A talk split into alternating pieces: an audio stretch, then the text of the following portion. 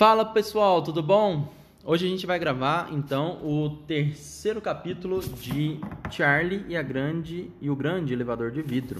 Esse capítulo se chama a acoplagem. Hoje vai ser com a ausência da Isabela. Exatamente. A acoplagem. Dentro do grande elevador de vidro, a agitação também era grande. Charlie, o Sr. Wonka e todos os outros viam nitidamente a imensa forma prateada do Hotel Espacial USA, cerca de um quilômetro e meio à frente deles. E atrás vinha a cápsula transportadora, que era a menor, mas mesmo assim era imensa. O grande elevador de vidro, que não parecia grande perto daqueles dois monstros, ia no meio. E é claro que todos, até mesmo a vovó Josefina, sabiam muito bem o que estava acontecendo. Até sabiam que os três astronautas responsáveis pela cápsula transportadora chamavam-se Shatton, Chocant e Chute. O mundo inteiro sabia disso. Nos últimos seis meses, os jornais e a televisão quase não falavam em outra coisa. A operação espacial era o acontecimento do século. Que sorte! gritou o Sr. Wonka. Viemos parar bem no meio da maior operação espacial de todos os tempos. Viemos parar no meio de uma terrível confusão, disse a vovó Josefina. Volte imediatamente. Não, vovó, disse Charlie. Agora temos que assistir. Precisamos ver a cápsula transportadora acoplar com um hotel espacial. O Sr. Wonka flutuou para perto de Charlie. Vamos passar a perna neles, Charlie. Ele cochichou. Vamos chegar na frente e subir a bordo do hotel espacial. Charlie compreendeu, engoliu seco e disse baixinho: é impossível, não temos nenhum dispositivo para nos ligar a outra nave espacial, Sr. Wonka. Se fosse preciso, meu elevador poderia se ligar a um crocodilo, disse o Sr. Wonka. Deixa comigo, garoto. Vovô José, chamou Charlie, ouviu isso? Vamos nos acoplar com um hotel espacial e subir a bordo dele. Yupi! gritou vovô José. Que boa ideia, que ideia genial. vovô José agarrou a mão do Sr. Wonka. Eles são burros. Por quê? Porque eles vão ser presos. Vovô José agarrou a mão do Sr. Wonka e começou a sacudi-la como se fosse um termômetro. Fica quieto, seu morcego velho maluco, disse vovó Josefina.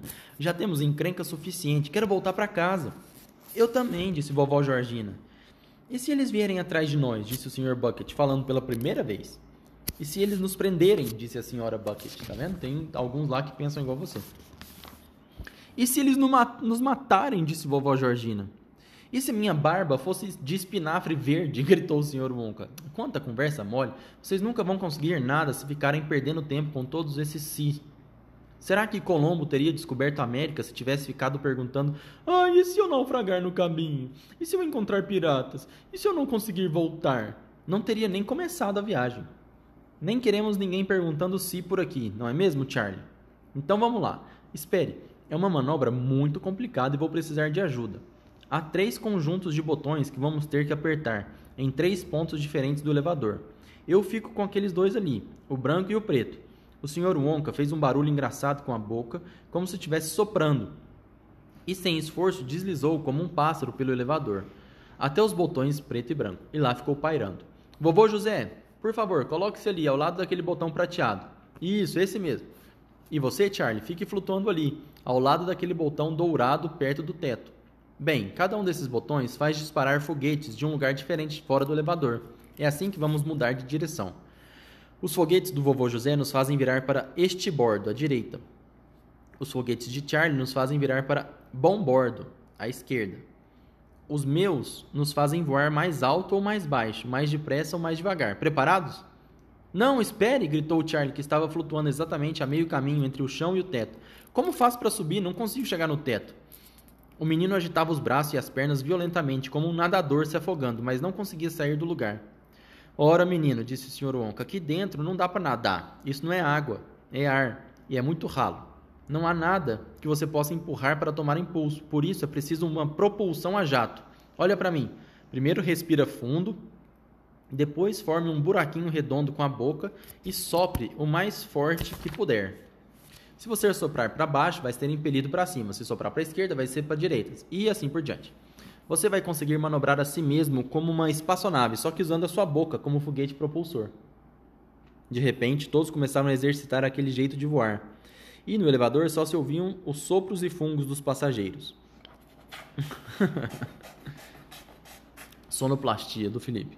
Vovó Georgina, com sua camisola de flanela e as pernas magras e peladas para fora, trombeteando e bufando como um rinoceronte, voava de um lado para outro e gritava: Saiam da frente, saiam da minha frente!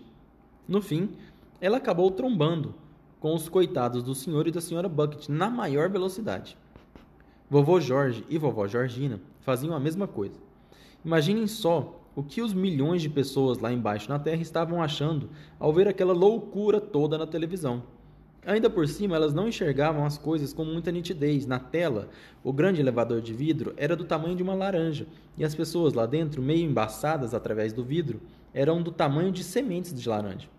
Mesmo assim, os espectadores as viam zumbindo agitadas de um lado para outro, como insetos numa caixa de vidro. O que, que eles estão fazendo? perguntou o presidente dos Estados Unidos, de, olho, de olhos grudados na televisão. Parece uma espécie de dança de guerra, senhor presidente respondeu o astronauta Chute pelo rádio. Está querendo dizer que eles são índios peles vermelhas? Eu não disse isso, senhor. Disse sim, Chute. Não, eu não disse, senhor presidente. Silêncio, disse o presidente. Está me deixando confuso. Lá no elevador, o senhor Wonka estava dizendo: Por favor, por favor, parem de voar, fiquem em seus lugares para podermos continuar a abordagem. Maldita sardinha velha, disse vovó Georgina, que passou navegando ao lado dele. Justo agora que começamos a nos, divertir, a nos divertir um pouco, você está querendo interromper. Olhem todos para mim, gritou o vovô José. Não, gritou vovó Josefina. Estou voando, eu sou uma águia dourada. Sei voar mais depressa do que vocês todos, gritou vovô Jorge, zumbindo em círculos, com a camisola flutuando atrás dele como um rabo de papagaio. Vovô Jorge, gritou Charlie. Acalme-se, por favor. Se não agirmos depressa, aqueles astronautas vão chegar antes de nós. Vocês não querem ver o hotel espacial por dentro? Saiam da frente! gritou vovó Georgina, soprando para trás e para frente. Sou um jato jumbo. A senhora é um morcego velho maluco, disse o Sr. Wonka. No fim, os velhos estavam cansados e sem fôlego, e todos pararam em posição de flutuação. Tudo pronto, Charlie e vovô José? perguntou o Sr. Wonka. Tudo pronto, Sr. Wonka, respondeu Charlie, pairando perto do teto. Vou dar as ordens, disse o Sr. Wonka. Eu sou o piloto. Não disparem seus foguetes enquanto eu não mandar. E não se esqueçam de quem é quem. Charlie, você é bom bordo. Vovô José, o senhor é este bordo. O Sr. Wonka apertou um dos botões dele e imediatamente foguetes de propulsão começaram a disparar por baixo do grande elevador de vidro. O elevador se lançou para frente, mas deu uma guinada violenta para a direita. A bom bordo! berrou o Sr. Wonka. Charlie apertou o botão dele. Seus foguetes dispararam. O elevador voltou à sua rota. Manter a rota! gritou o Sr. Wonka. Dez graus a este bordo. Manter, manter, sempre em frente. Logo estavam voando bem debaixo da cauda do enorme hotel espacial prateado. Estão vendo aquela portinha quadrada com parafusos? disse o Sr. Wonka. Aquela é a entrada de abordagem. Agora falta pouco. Uma fração a bom bordo, manter um pouco a este bordo. Ótimo, ótimo. Agora está fácil. Estamos quase conseguindo. Charlie tinha a sensação de estar num barquinho a remo minúsculo, embaixo do casco do maior navio do mundo. O hotel espacial erguia-se enorme por cima deles. Não vejo a hora de entrar e ver como ele é, sussurrou Charlie.